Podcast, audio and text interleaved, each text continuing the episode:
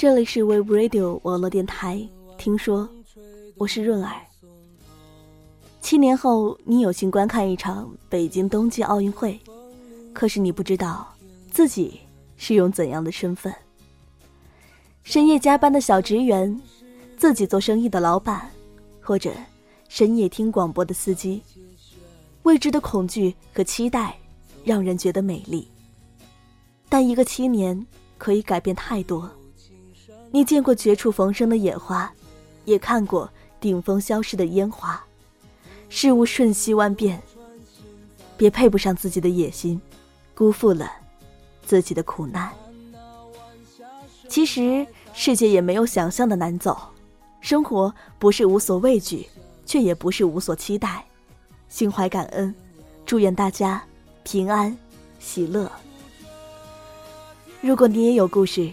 可以通过语音投稿给我，也可以在我们的微信订阅号 “wave radio 四一六”上给我留言。这个星期的话题依旧是厦门鼓浪屿。鼓浪屿就像梦一样，满足了许许多多的文艺青年对未来的一切幻想。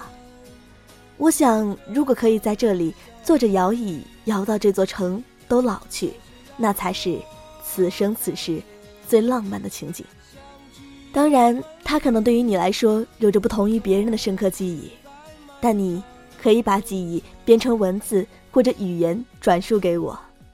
来自不同的城市、不同人群，相似或迥异的故事，流露出的一定都是最真挚的情感。我在这里等你的故事，我是润儿。每一首歌都是一段故事，我是润儿。今天要推荐的歌曲来自陈粒，陈粒身上有种闯荡的江湖气，是一种爱和道德都绑架不了的江湖气。她总是在自己的舞台上不计后果、不计前程的演着自己。她演嬉笑着的少女，她演怒骂着的泼妇，她演拍案而起的斗士，她高高兴兴地演着自己能意想到的所有角色，并顺带着将情绪宣泄而出。于是，他的如也就跟他自己一样，不需要统一的风格，不需要严谨的分类，没有保留，也不留余地，所图的，就是我愿意。窗外雨都停了，屋里灯还黑着，数着你的冷漠，把玩着寂寞。电话还没拨，已经口渴，为你熬的夜都冷了，数的羊都跑了，一个两个，嘲笑我，笑我耳朵失灵的，笑我放你走了，走了，走了，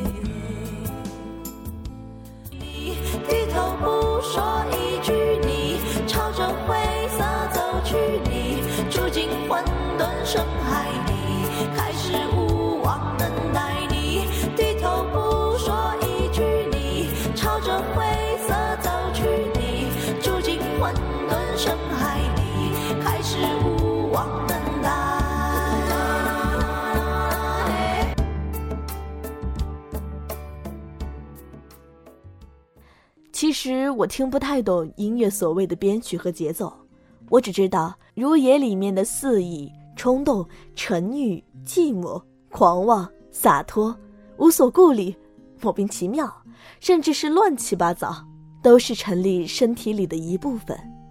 他是认真的用歌声过日子。挺多人说陈丽的歌有王菲的影子。是的，王菲是陈丽的老派偶像。他曾花着大把的钱去买王菲演唱会的前排门票，然后像模像样的把看王菲演唱会定位为一个梦想。那些曾经渗入血液的张扬和灵动，仍生生不息地冲击着灵感。于是就有了带着王菲影子努力歌唱的陈粒。《易燃易爆炸》采用了烘托气氛的弦乐与和声，是专辑中编制最丰富、曲风最摇滚的一首。更出色的呀是歌词，它陈述了一系列爱人希望在自己身上看到却相互矛盾的品质。明明不可能实现，对方却一再强求。这极具戏剧冲突感的歌词。配合发泄时的唱法，听起来畅快淋漓。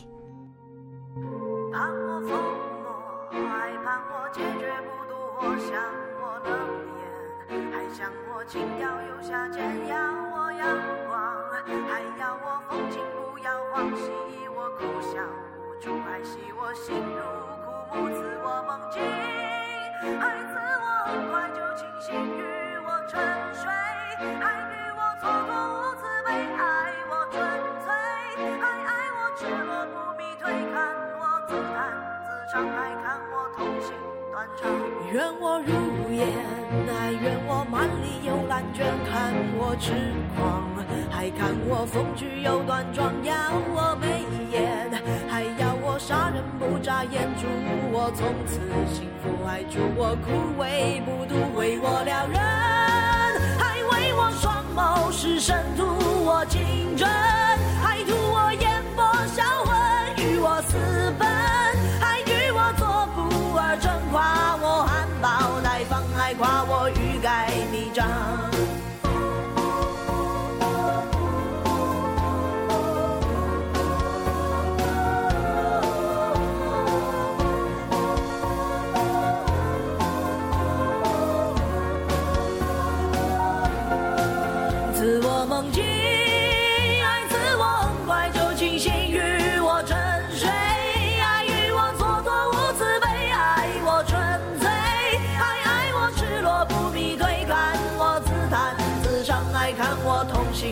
断肠为我撩人，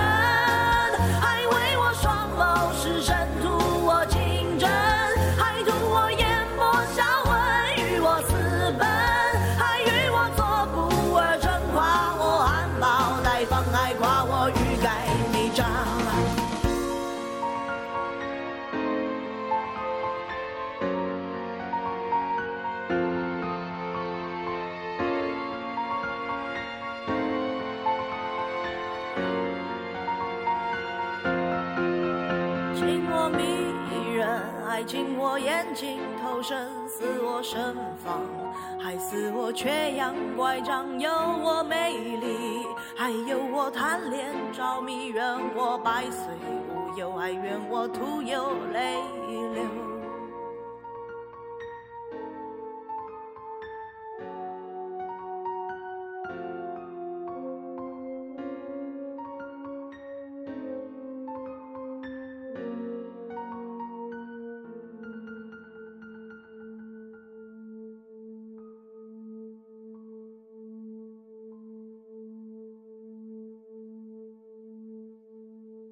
一首歌过后，润儿来给你讲故事。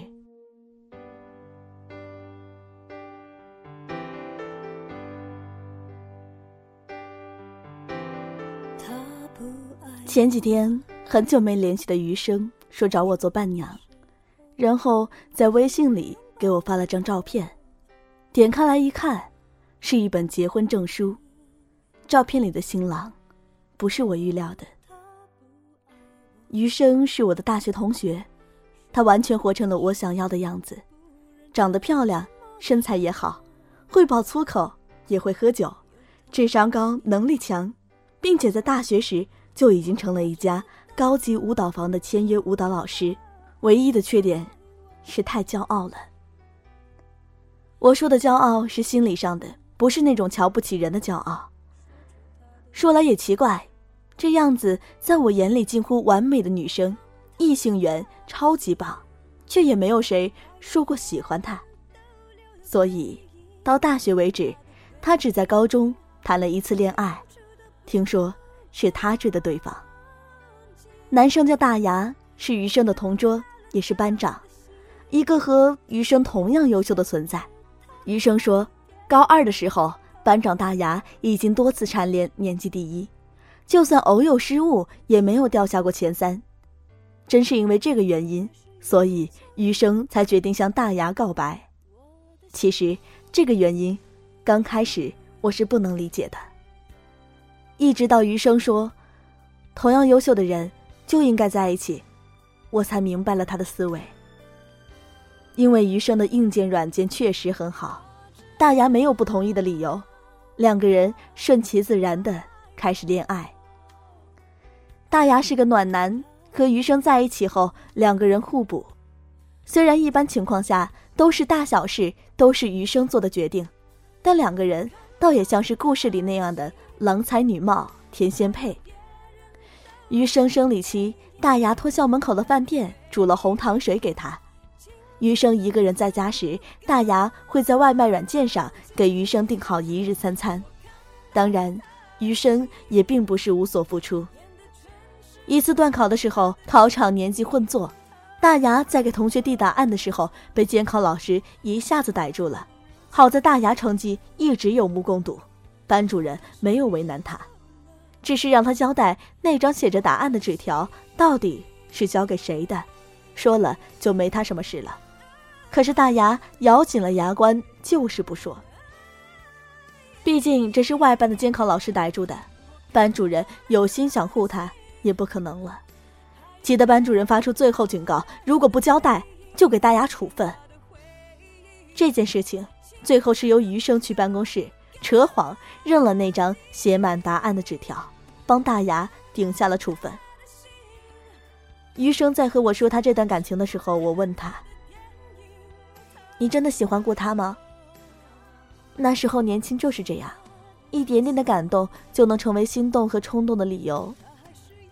医生笑着点了点头，说：“在他拿那瓶红糖水给我的时候，我就已经喜欢上他了。不过这段感情，还是在高三没毕业的时候就破裂了。没有故事里老师的棒打鸳鸯，或者家长的苦口婆心，只是因为情人节，余生想也没想拒绝了大牙邀请他撸串的请求，理由是不卫生。”转而，余生自己准备好了一束手工折的玫瑰花，准备送给大牙。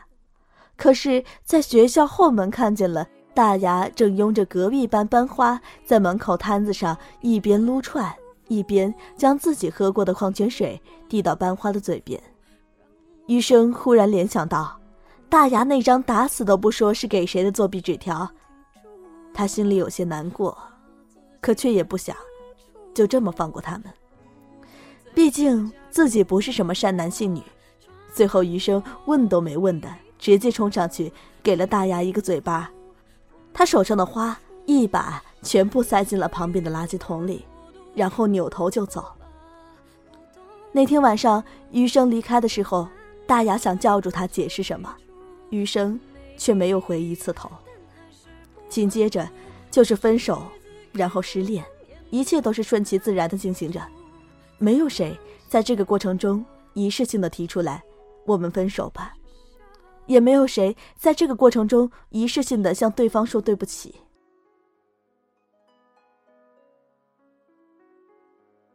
那是余生的初恋，也是第一次失恋。他曾经固执的认为大牙的花心才导致的分崩离析，一直到毕业后偶然间在路上遇见班花，班花叫住他，向他解释了。原来她是大牙的亲姐姐，这让余生感觉到又狗血又好笑，还有一点点的后悔。知道真相，他没有哭天抢地、歇斯底里，他只是在第二天晚上，坐在大牙带着班花坐过的那个摊子上，喝了一打听装的啤酒，然后颤巍巍的回家了。第二天，又故作无事的在班里嬉笑打闹。余生说。第一次失恋，有点像肺被人抓住了一样。看见大牙的时候，连呼吸都是一种煎熬。然后还若无其事的笑着问他：“下节什么课？”我问他后悔吗？为什么不向大牙道歉，然后和好呢？他摇摇头说：“后悔啊！我以为他会向我道歉，然后求我和好的，所以我一直等。”的确，这确实是我认识的余生。他永远是意气用事，又死撑着自己造成的后果，死都不肯低个头。他总是扎着高高的马尾，脊梁挺得笔直。虽然，可能是因为从小跳舞的缘故，他经常会帮室友拧瓶盖、拎开水，或者徒手给饮水机换水。他说：“毕竟现在的男生越来越娘，他没有机会做林黛玉。”但是这样的女生看起来完美，却又有着明显的缺点，因为她的意气用事，又一次的被人甩了。甩她的男生是一个学长，大一下学期，他参加学校的舞蹈社团表演时，遇见了学长阿森。准确来说，是阿森对着台上跳舞的余生一见钟情，继而展开了追求攻势。玫瑰、蜡烛、气球，每天都不重样。隔三差五的请余生连带着我们一个寝室去吃火锅，让余生想拒绝也要考虑一个寝室的想法。这样追求了将近三个月，我们都不好意思去吃火锅了，余生才答应了下来。刚开始，余生对这段感情很不安，很谨慎。我知道他是一朝被蛇咬，十年怕井绳。可是阿森不知道。面对余生的猜忌，阿森有些不耐烦，却也没说什么，还是照样的对余生好。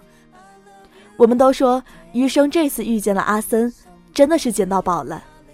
余生笑着摆手说：“才不是呢，是他遇见了我，才是真的捡到宝了。”我想想也对，毕竟余生这么优秀，连缺点都可以忽略不计。大二下学期开始的时候。余生提前了好几天返校，和阿森一起参加了徒步旅行的活动。旅行回来后，余生悄悄地告诉我，他和阿森在那里拍了套结婚照。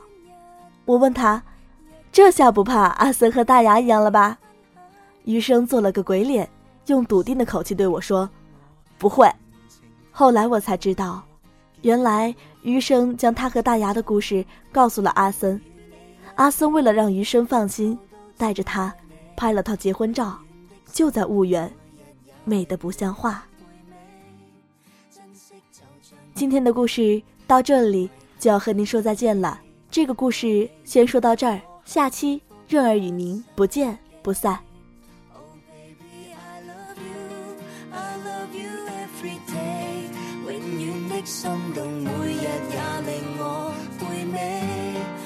惜就像调味，能维系便铭记。